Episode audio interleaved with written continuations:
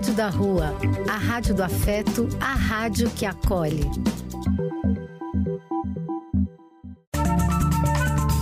Apoio: Casa de Vó, Banho para Geral e Instituto de Políticas Relacionais. Programa do Véio.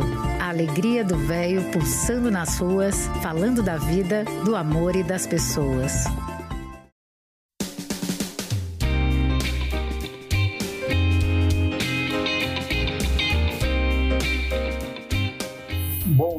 Amigos queridos ouvintes do programa do Véio. Eu sou o Véio Eliseu Labigalini. Hoje está um belo dia, não? Maravilhoso dia. Temos, graças a Deus, por nossa saúde. Muito, muito feliz por estar junto a todos vocês, amigos queridos. Este encontro nos faz muito bem. Esta é a Rádio da Rua, a rádio que acolhe, a rádio que afeta.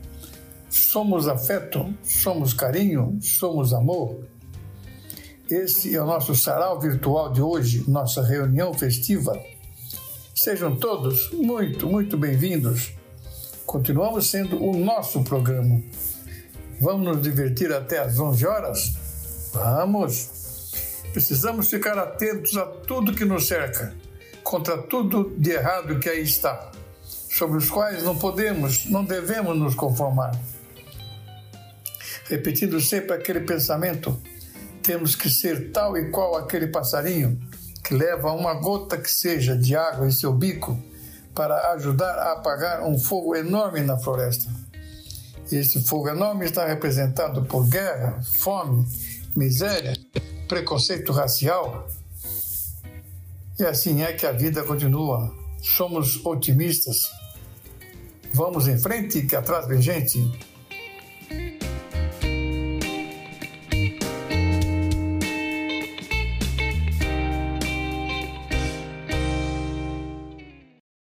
Vamos começar o nosso programa com uma apresentação de um coral mormon.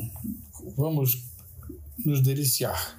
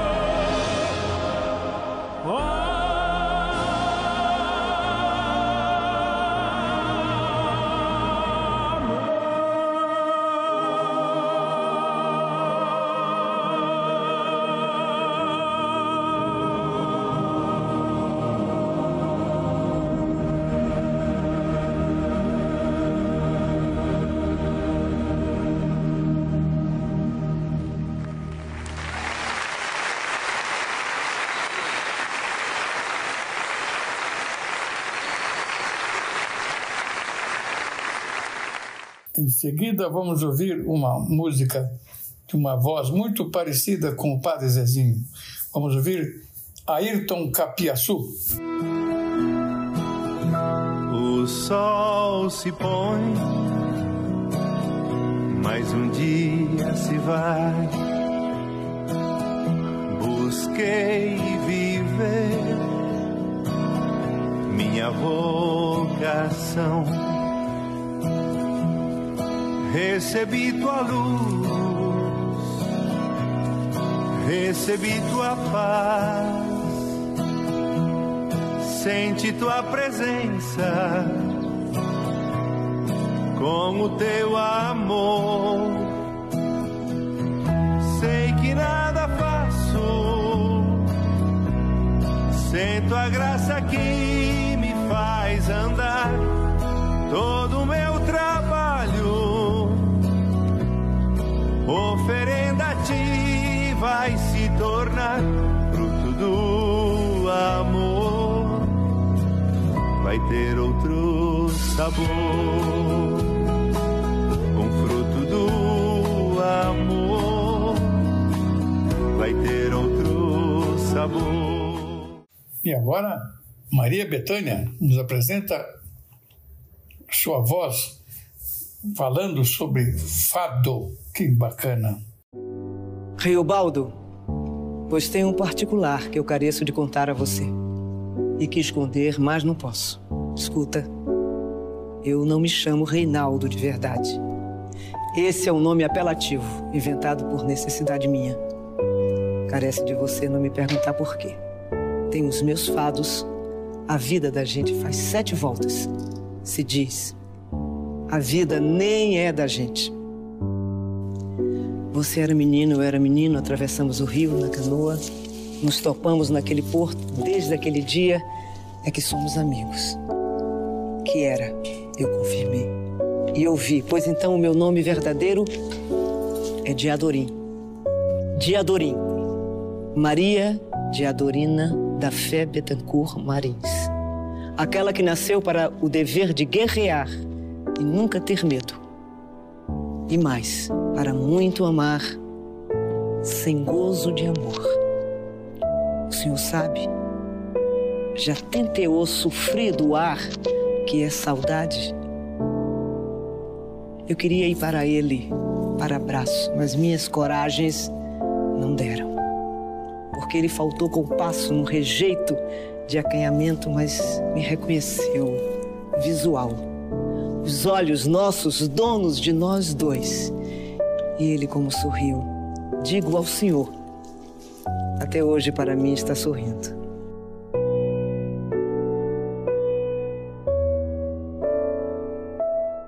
Muito legal, hein? Agora vamos ouvir Dominguinhos.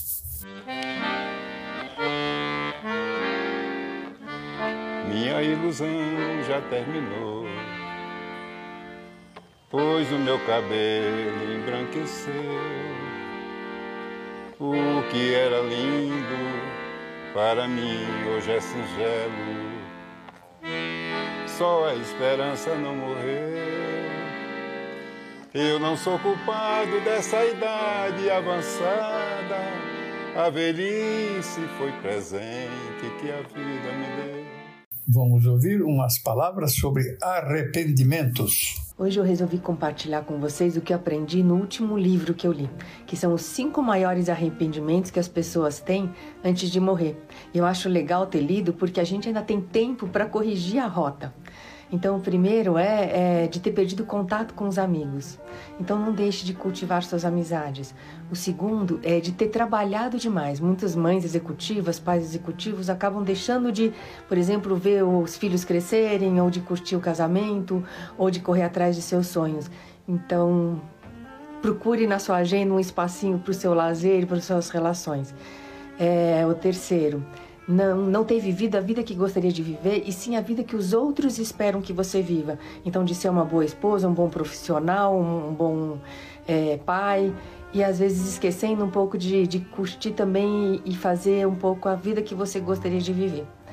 É, em quarto lugar, Tô, ah, não deixa de expressar os seus sentimentos. A pessoa se arrepende de não ter expressado os seus sentimentos. Então não deixa de falar o quanto você ama as pessoas que lhe são caras. E por último, de não ter se permitido ser feliz. Sim, porque a felicidade é uma escolha. A maioria dos nossos problemas estão aqui na nossa cabeça. Ser feliz é a arte de viver no aqui e agora e ser grato pelo que a gente tem. Fica a dica. E agora, Cíntia nos apresenta, como faz toda semana, um planeta. O planeta de hoje é Vênus. Obrigado, Cíntia. Queridos amigos e ouvintes do programa do Véio, hoje trago para vocês um pouco sobre o planeta Vênus. Vênus é o segundo planeta do sistema solar mais próximo do Sol. Tem cerca de 800 milhões de anos e, além do Sol e da Lua, é o corpo celeste mais brilhante no céu, motivo pelo qual é conhecido desde a antiguidade também chamado de estrela d'alva, estrela da manhã, estrela da tarde e joia do céu. É considerado um planeta irmão da Terra. Isso decorre em virtude das similaridades de massa, densidade e volume de ambos. A primeira missão a Vênus data de 1961. Chamou-se Venera 1 e era da União Soviética, como a grande parte das missões feitas ao planeta. Em 2016, a última missão foi a Magellan, a qual teve início em maio de 1989 e terminou em agosto de 1990. Com esta, o número de missões era 26, das quais 19 foram soviéticas e sete norte-americanas. Vênus é o planeta mais próximo da Terra. A rotação de Vênus ocorre de leste para oeste, contrária a todos os planetas do sistema solar. O planeta recebeu esse nome em homenagem a Vênus, a deusa romana da beleza e do amor. Vênus pode ser visto da Terra sem auxílio de equipamentos. É o planeta mais quente, apesar de não ser o mais próximo do Sol.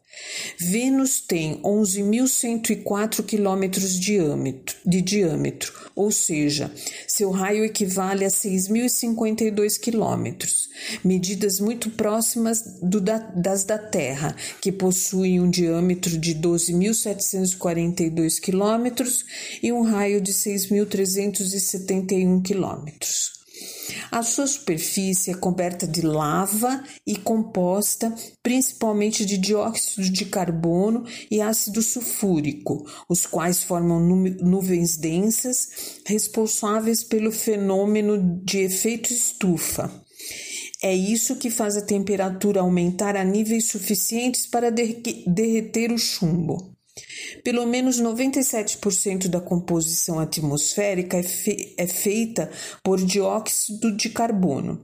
Há também 3% de nitrogênio e traços de dióxido de enxofre, vapor d'água, monóxido, monóxido de carbono, argônio, hélio, neônio, cloreto de hidrogênio e fluoreto de hidrogênio.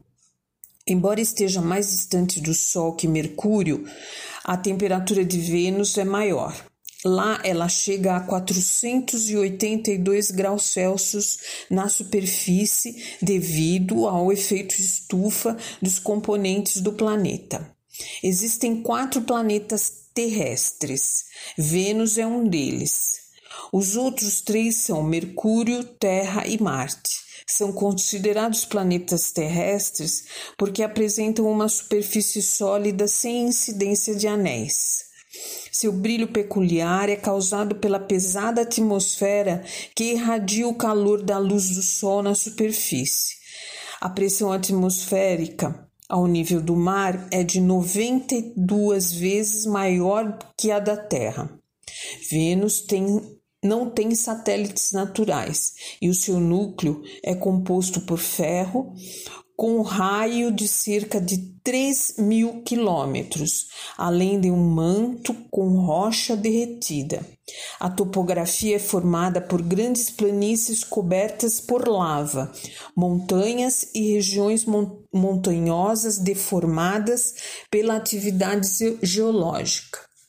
O mais alto pico de Vênus é o Maxwell Montes, também é de comum observação pelos cientistas o complexo montanhoso Afrodite Terra, que se estende por quase a metade de todo o equador venusiano.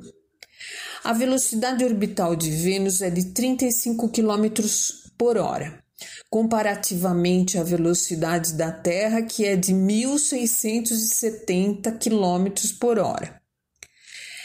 Vênus orbita o Sol a uma distância média de cerca de 108 milhões de quilômetros e completa uma, uma órbita a cada 224,65 dias.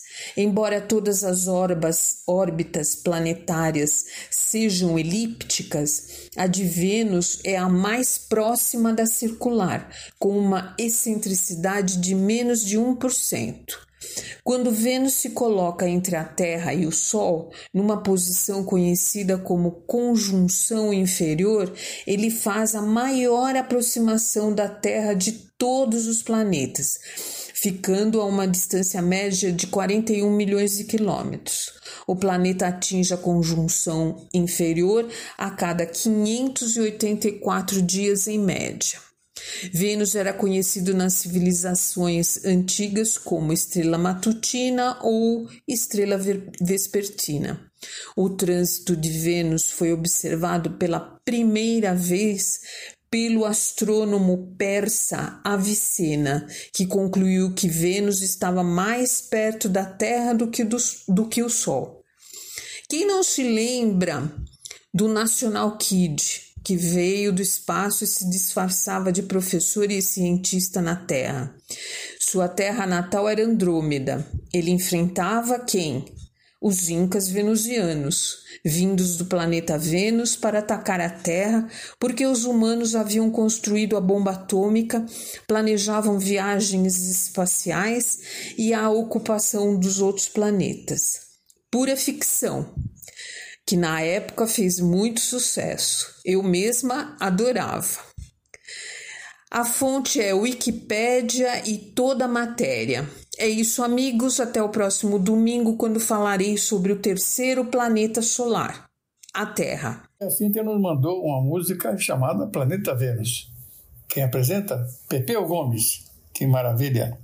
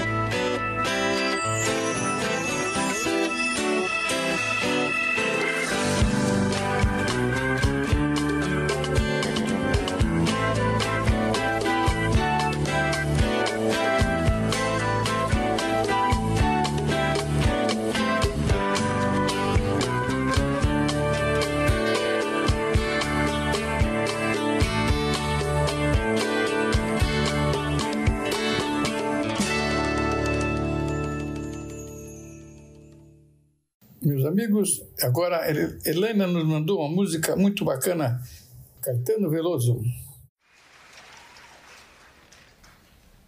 Te vi, juntabas margaritas del mantel. Ya sé que te traté bastante mal. No sé si eras un ángel o un rubí o simplemente te vi.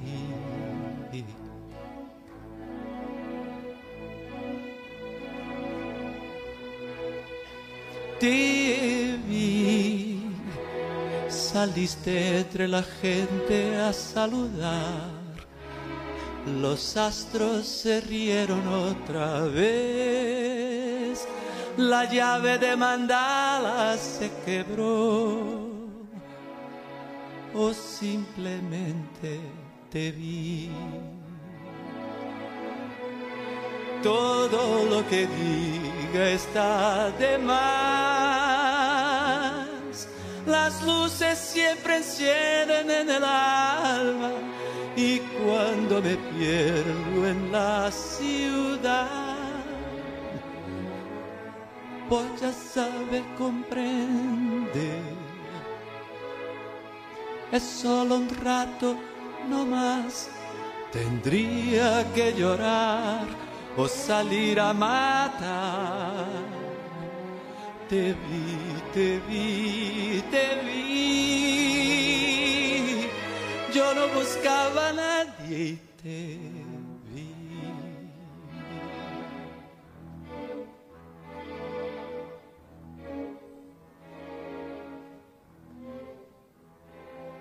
Te vi,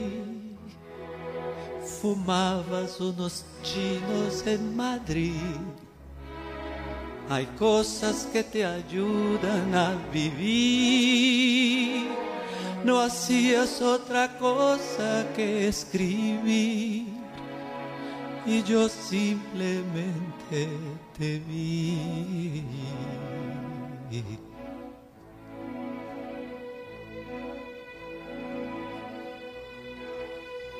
Me fui. Me voy de vez en cuando a algún lugar.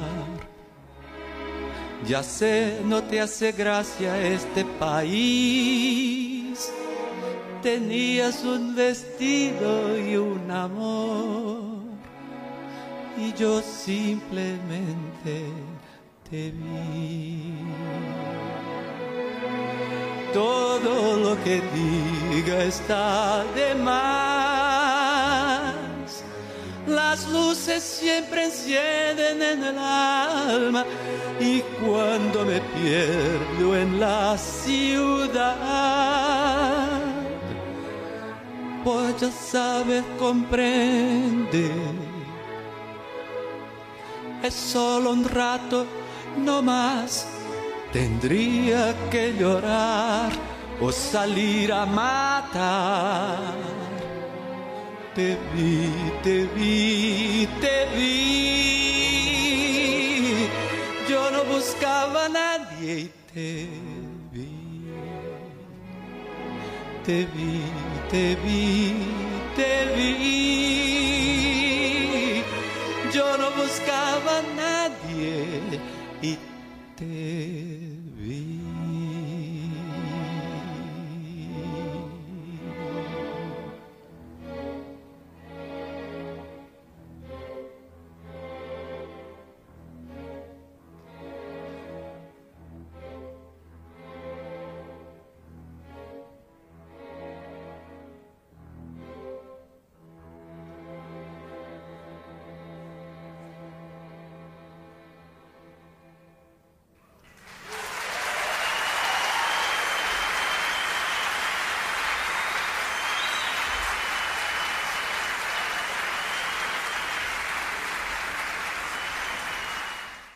E agora a Fernanda, querida Fernanda, colega da hidroginástica, tem um texto sobre Cecília Meirelles. Caro ouvinte do programa do Véio, hoje é dia de Cecília Meirelles. Retrato. Eu não tinha esse rosto de hoje. assim calmo, assim triste, assim magro, nem estes olhos tão vazios, nem o lábio amargo. Eu não tinha essas mãos sem força, tão paradas e frias e mortas. Eu não tinha esse coração que nem se mostra. Eu não dei por essa mudança, tão simples, tão certa, tão fácil. Em que espelho ficou perdida a minha face? Cecília Benevides de Carvalho Meireles.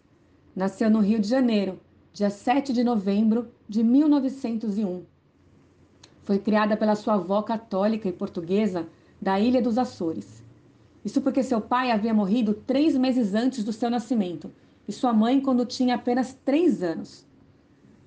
Desde pequena recebeu uma educação religiosa e demonstrou grande interesse pela literatura, escrevendo poesias a partir dos nove anos de idade. Cursou a escola Estácio de Sá, concluindo com distinção e louvor o curso primário em 1910. Tornou-se professora, diplomando-se no curso normal do Instituto de Educação do Rio de Janeiro. Em 1919, com apenas 18 anos, publicou sua primeira obra de caráter simbolista, Espectros. Com 21 anos, casa-se com o pintor português Fernando Correia Dias, que sofria de depressão e suicidou-se em 1935. Casa-se novamente, agora com o engenheiro agrônomo Heitor Vinícius da Silveira Grilo, cinco anos depois da morte do seu primeiro marido, e com quem teve três filhas. Sua atuação na área da educação não ficou restrita às salas de aula. Isso porque, de 1930 a 1932, Cecília trabalhou como jornalista no Diário de Notícias contribuindo com textos sobre problemas da educação. Cecília ficou reconhecida mundialmente, uma vez que suas obras foram traduzidas para muitos idiomas. Pelo trabalho realizado na literatura, ela recebeu diversos prêmios, dos quais se destacam o Prêmio de Poesia Olavo Bilac, o Prêmio Jabuti e o Prêmio Machado de Assis. Além disso, realizou palestras e conferências sobre educação, literatura brasileira, teoria literária e folclore em diversos países do mundo. Cecília falece ao entardecer, na sua cidade natal, no dia 9 de novembro de 1964. Tinha 63 anos e morreu vítima de câncer. Algumas curiosidades sobre Cecília Meirelles. Em 1934, Cecília Meirelles funda a primeira biblioteca infantil do Brasil, no bairro do Botafogo, no Rio de Janeiro. No Chile, foi inaugurada a Biblioteca Cecília Meirelles, em 1964, na província de Valparaíso. Em 1953, Cecília Meirelles foi agraciada com o título de doutora honoris causa pela Universidade de Delhi, na Índia. Com uma obra intimista, e densamente feminina, Cecília Meirelles foi uma escritora muito prolífica. Escreveu muitas poesias, inclusive poesias infantis. Motivo. Eu canto porque o instante existe e a minha vida está completa. Não sou alegre, nem sou triste. Eu sou poeta, irmão das coisas fúlgidas. Não sinto gozo nem tormento. Atravesso noites e dias no vento. Se desmorono ou se edifico, se permaneço ou se me desfaço, não sei, não sei. Não sei se fico ou se passo. Sei que canto, e a canção é tudo. Tem sangue eterno, a asa ritmada. E um dia sei que estarei mudo, mas nada.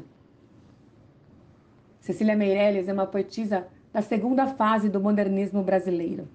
Suas obras, portanto, apresentam algumas características, como a crise existencial, conflitos espirituais, temáticas sociopolíticas, reflexão sobre o mundo contemporâneo, resgate da poesia clássica, liberdade formal com uso de versos regulares, com métrica e rima.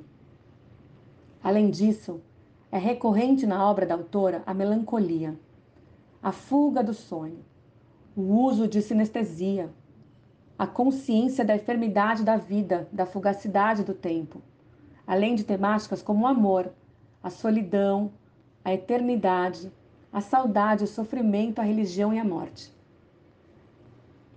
Explicação: O pensamento é triste, o amor, insuficiente. E eu quero sempre mais do que vem dos milagres. Deixo que a terra me sustente. Guardo o resto para mais tarde. Deus não fala comigo, e eu sei que me conhece. Há antigos ventos, dei as lágrimas que tinha. A estrela sobe, a estrela desce. Espero a minha própria vinda. Navego pela memória sem margens. Alguém conta a minha história e alguém mata meus personagens. Espero que tenham gostado. Semana que vem tem mais. Um bom domingo a todos. Muito legal, Fernanda. E agora a própria Cecília, Me... Cecília fala uma poesia, apresenta uma poesia ela própria, dela própria.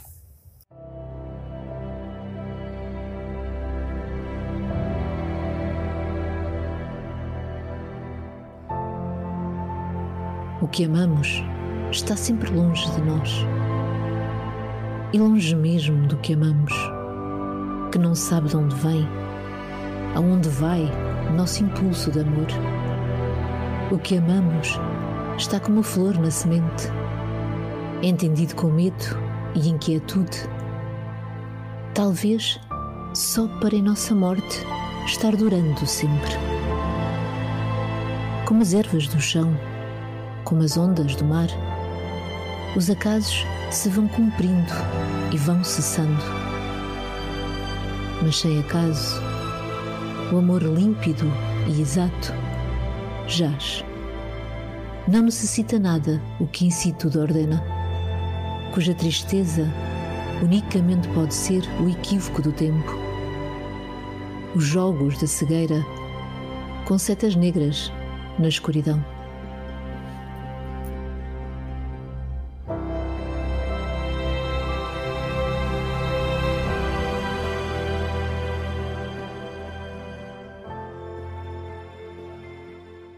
E a Fernanda nos manda uma música de Chico Buarque.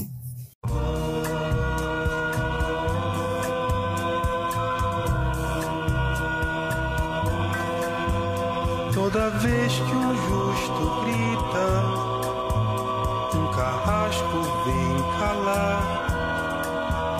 Quem não presta fica vivo,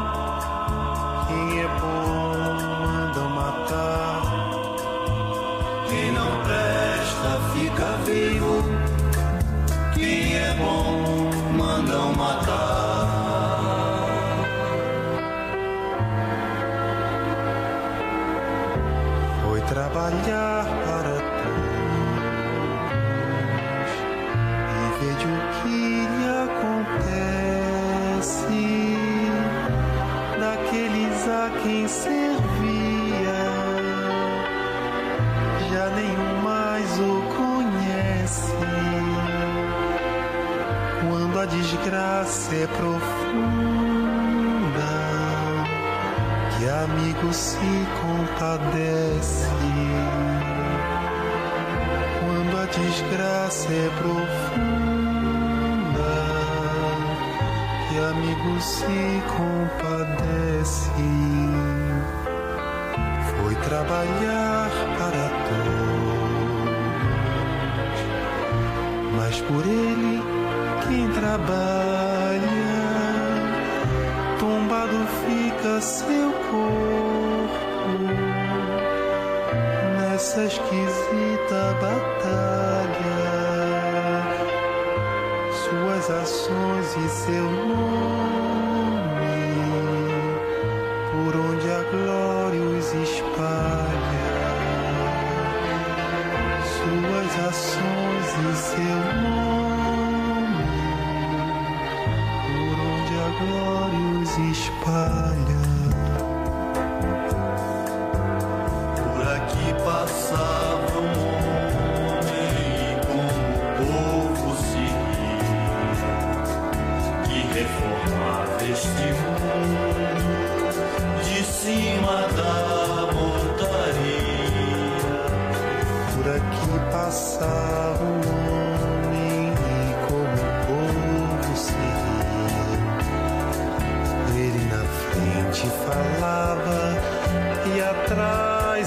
Sorte corria. Por aqui passava um homem e como o povo se ria. Liberdade ainda que tarde nos prometia. Por aqui passava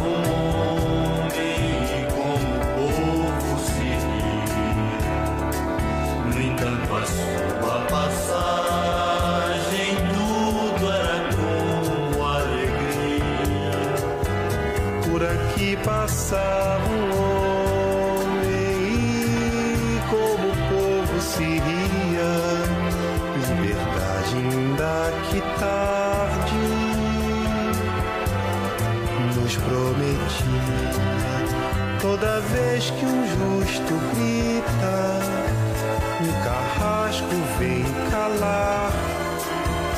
Quem não presta fica vivo quem é bom mandam matar. Quem não presta fica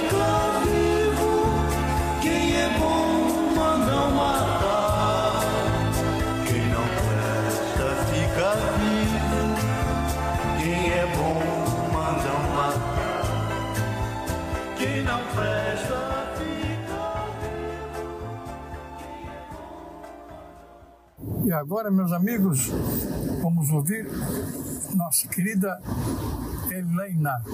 Toda semana está aqui nos ajudando, trazendo coisas importantes para todos nós. Bom dia, amigos do programa do Velho.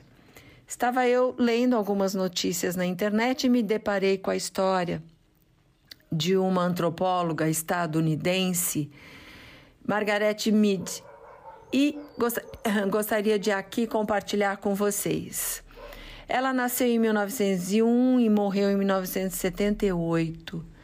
Foi um dos expoentes da chamada Escola Culturalista Norte-Americana.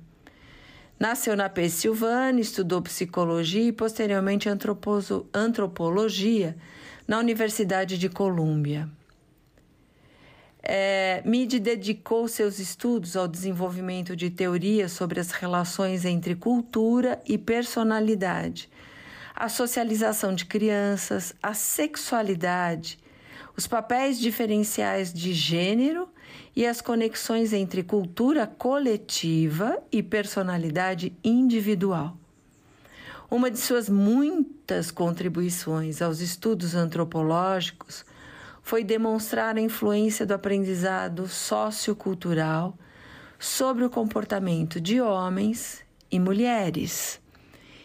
E um caso curioso. Certa vez, um aluno perguntou à antropóloga o que ela considerava ser o primeiro sinal de civilização em uma cultura.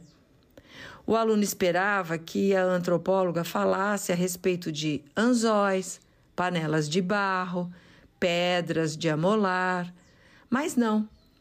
Mide disse que o primeiro sinal de civilização numa cultura antiga era a evidência de alguém com um fêmur quebrado e cicatrizado.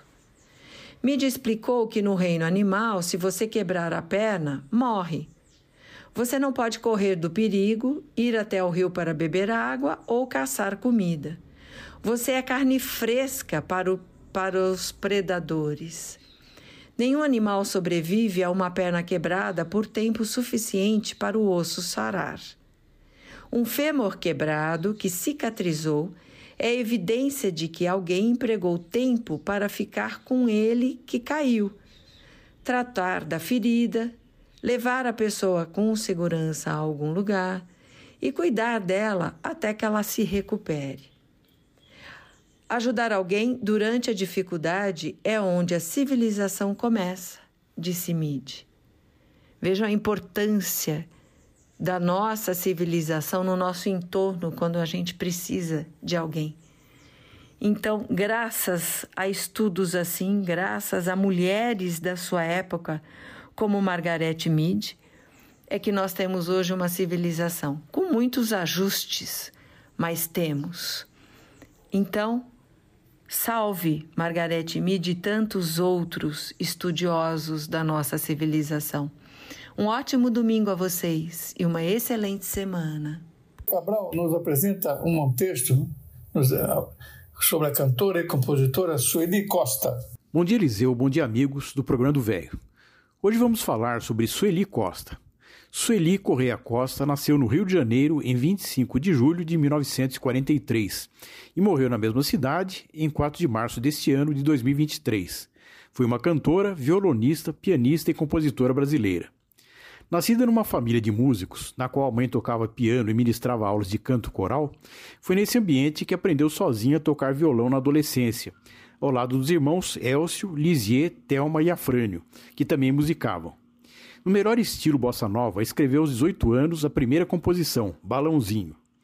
Nos anos 1960, iniciou atividades como compositora enquanto conciliava os estudos na Faculdade de Direito em Juiz de Fora, onde foi criada, até 1969, quando seguiu para o Rio de Janeiro. Nesse período, em Juiz de Fora, Sueli Costa compôs e cantou todas as canções da peça Cancioneiro de Lampião, encenada pelo grupo Divulgação em 1967. Ela também trabalhou na trilha da peça Bodas de Sangue no mesmo ano. Anos de ininterrupta atividade como compositora, músicas gravadas por grandes intérpretes como Nara Leão e participou da trilha sonora de peças infantis em festivais, além de ter ministrado aulas de música em colégios cariocas, formaram um currículo respeitável. A década de 1970 marcou um grande momento de reconhecimento do talento por parte de intérpretes como Ney Mato Grosso, Simone, Calbi Peixoto, Pedro Mariano, Joana, Fagner, Fafá de Belém, Alaide Costa, Ângela Rorô, Elis Regina, Ivan Lins, Zélia Duncan, Zizi Posse, Aguinaldo Raiol, Gal Costa, Vanderleia e Tamara Corax, entre outros.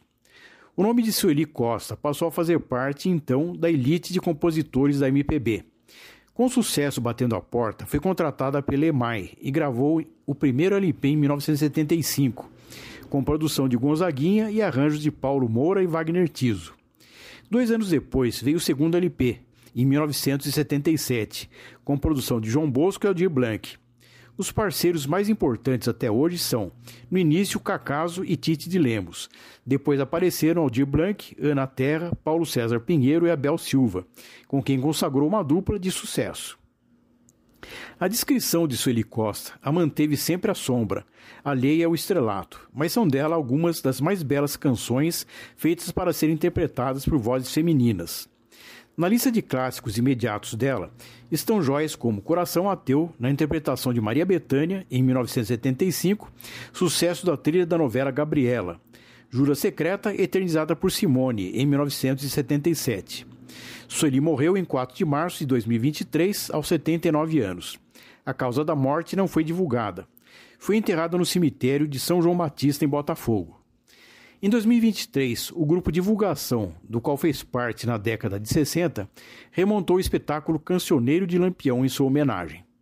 Origem, Wikipédia, Enciclopédia Livre e Revista Veja de 15 de março de 2023.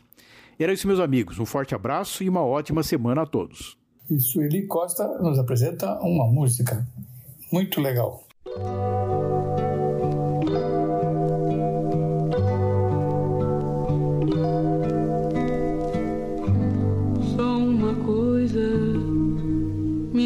Entristece. O beijo de amor que não roubei. A jura secreta que não fiz. A briga de amor que não causei. Nada do que posso me alucina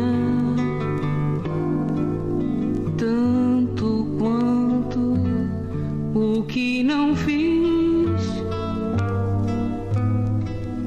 Nada que eu quero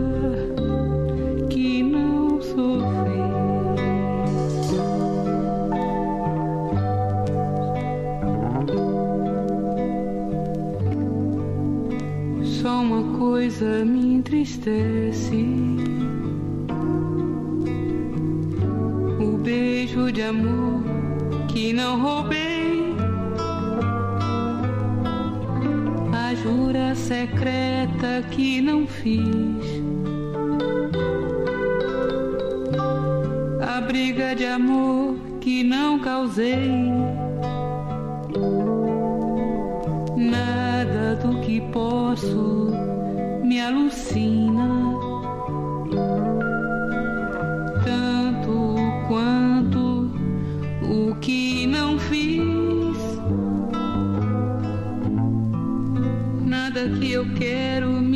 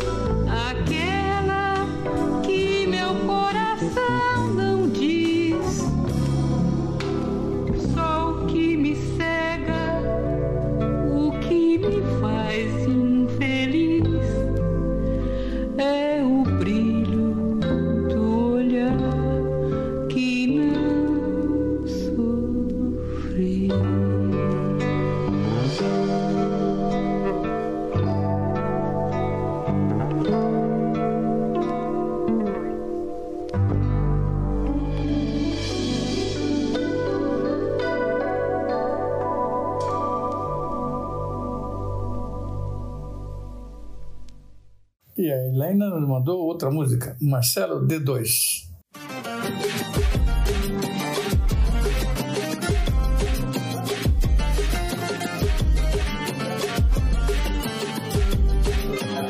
número baixo, patente alta, água filtrada, pedra 90, malandro nato, firme no papo, respeitador da hierarquia.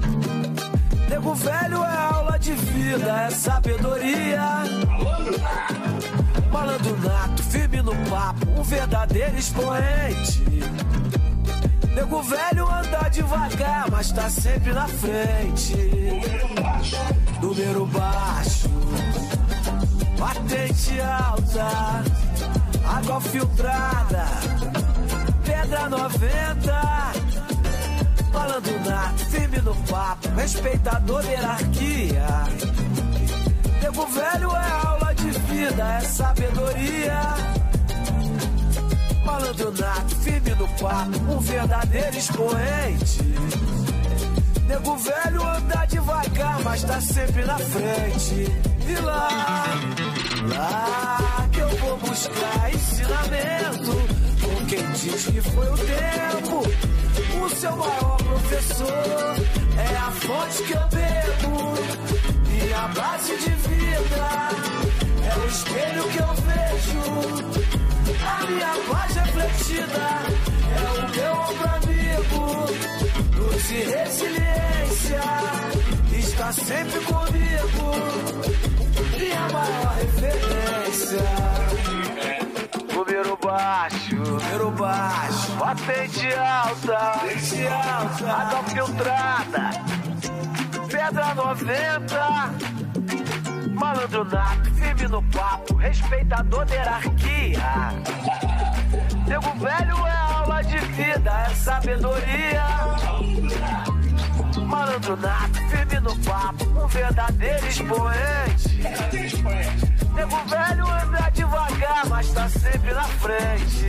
Oi lá, lá ensinamento. Com quem diz que foi o tempo, o seu maior professor. É a fonte que eu bebo e a base de vida. É o espelho que eu vejo. A minha paz refletida é o meu ombro amigo. Luz e resiliência está sempre comigo.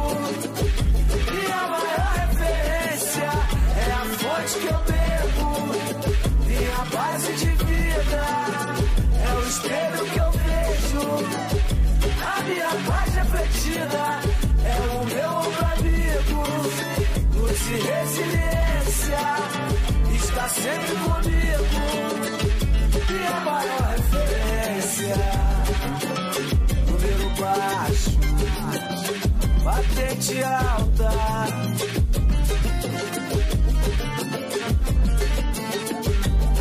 Salve, salve, verdadeiros arquitetos da música brasileira. Quem me ensinou sabia, rapá. Vai vendo.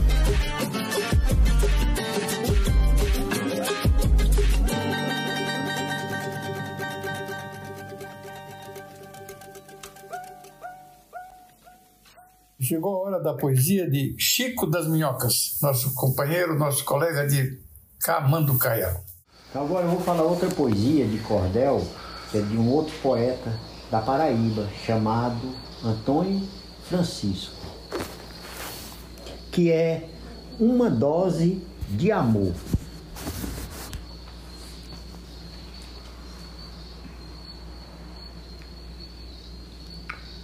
Um certo dia eu estava ao redor da minha aldeia atirando nas rolinhas e procurando rastro na areia, a fim de me divertir, brincando com a vida alheia. Eu andava na sombra devido ao sol muito quente, quando eu vi minha frente uma juriti bebendo numa vertente. Atirei, ela voou, mas foi cair lá na frente. Eu carreguei a espingarda e saí olhando pro chão, procurando a juriti nos troncos do algodão. Quando apareceu em minha frente um velhinho com um taco de pão na mão, o velho disse: Senhor, não quer lhe aborrecer, mas se está com tanta fome e não tem o que comer, mate a fome com esse pão, deixa esse pássaro viver. Eu disse: Muito obrigado, pode guardar o seu pão. Eu gasto mais do que isso com a minha munição. E eu mato é só por prazer, e eu caço é por diversão. O velho disse, é comum esse orgulho do senhor, esse egoísmo do peito que tem no interior, é porque lhe falta no peito aquela dose de amor. Se eu tivesse colocado ele em seu coração, você jamais mataria um pardal sem precisão, nem tampouco dava um tiro no pato, apenas por diversão. Eu fiquei muito confuso com as frases do ancião, aquelas suas palavras tocaram meu coração, derrubando o meu orgulho e a vaidade no chão. Me vali da humildade disse: Perdão, senhor, desculpe a minha arrogância, mas lhe peço por favor, me conte sobre essa dose de amor. O velho disse: Pois não, eu vou lhe contar, senhor. Sem querer, eu sou o maior causador de hoje em dia o ser humano ser tão carente de amor. Há muitos séculos atrás, quando meu pai fez o mundo, terra mais, vegetais, pai me, me chamou e disse: Filho, me ajuda a terminar os dos animais. Pai me disse: Filho, é filho da formiga ao pelicano. Botei veneno na cobra, bico grande no tucano. Agora estou terminando um animal ser humano. Mas ficou meio sem graça esse animal predador. O couro não deu para nada. A carne não tem sabor. Na cabeça tem juízo, mas no peito falta amor. Por isso que eu lhe chamei para vir consertar, botar mais amor no peito, ensinar a amar e tirar dessa cabeça o desejo de matar.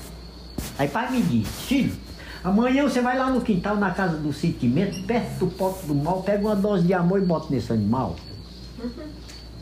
No outro dia, bem cedo, eu fui buscar a dose sozinho. Na volta, eu me entreti brincando com um passarinho. Eu perdi a dose de amor numa curva do caminho. Quando eu notei que eu perdi, eu voltei correndo para trás, procurei por todo canto, mas cadê eu achar mais? Aí eu fiz toda loucura que toda criança faz. Voltei, peguei outra dose igualzinho do amor, o frasco da mesma altura, o rótulo da mesma cor. Cheguei em casa e botei no peito do predador. No outro dia, bem cedo, meu pai sem querer deu fé. O animal ser humano chutando o sapo com o pé. E no outro ele mangando dos olhos do caburé. Pai vendo aquilo, pai chorou, ficou triste, passou mal, me chamou e disse, filho, o bicho não tá normal.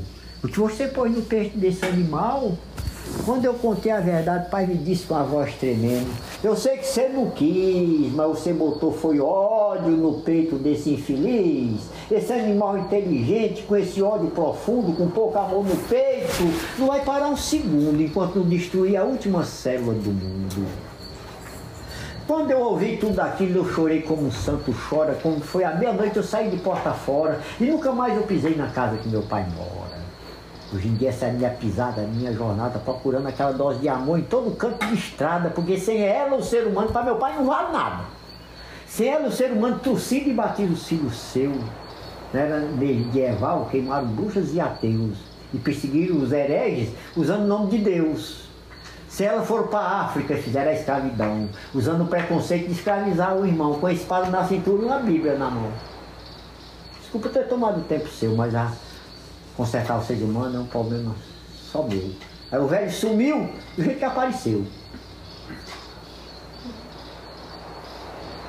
Eu fiquei ali em pé com a mão no queixo, pensando se era verdade a casa do ancião, ou se tudo aquilo não passasse de frutos da minha imaginação. Nesse mesmo momento eu ia a Juriti que eu chumei passando na estrada com as quebradas, mas não tive mais coragem de atirar na coitada. Eu joguei a espingarda fora e saiu andando pro chão, procurando aquela dose de amor nos troncos do algodão, que se eu encontrar eu vou guardar com carinho dentro do meu coração. E se algum de vocês tiver a felicidade de encontrar essa dose, eu peço por caridade, derrame todo o sabor daquela dose de amor no peito da humanidade. E assim é, meus amigos, que mais uma vez damos por encerrado o nosso programa de hoje. Fiquei muito feliz de estar junto a vocês e muito obrigado pela audiência. Obrigado desejoso de vocês que vocês tenham um bom final de domingo, que tenham uma boa semana pela frente. Muito obrigado. Fiquem com Deus.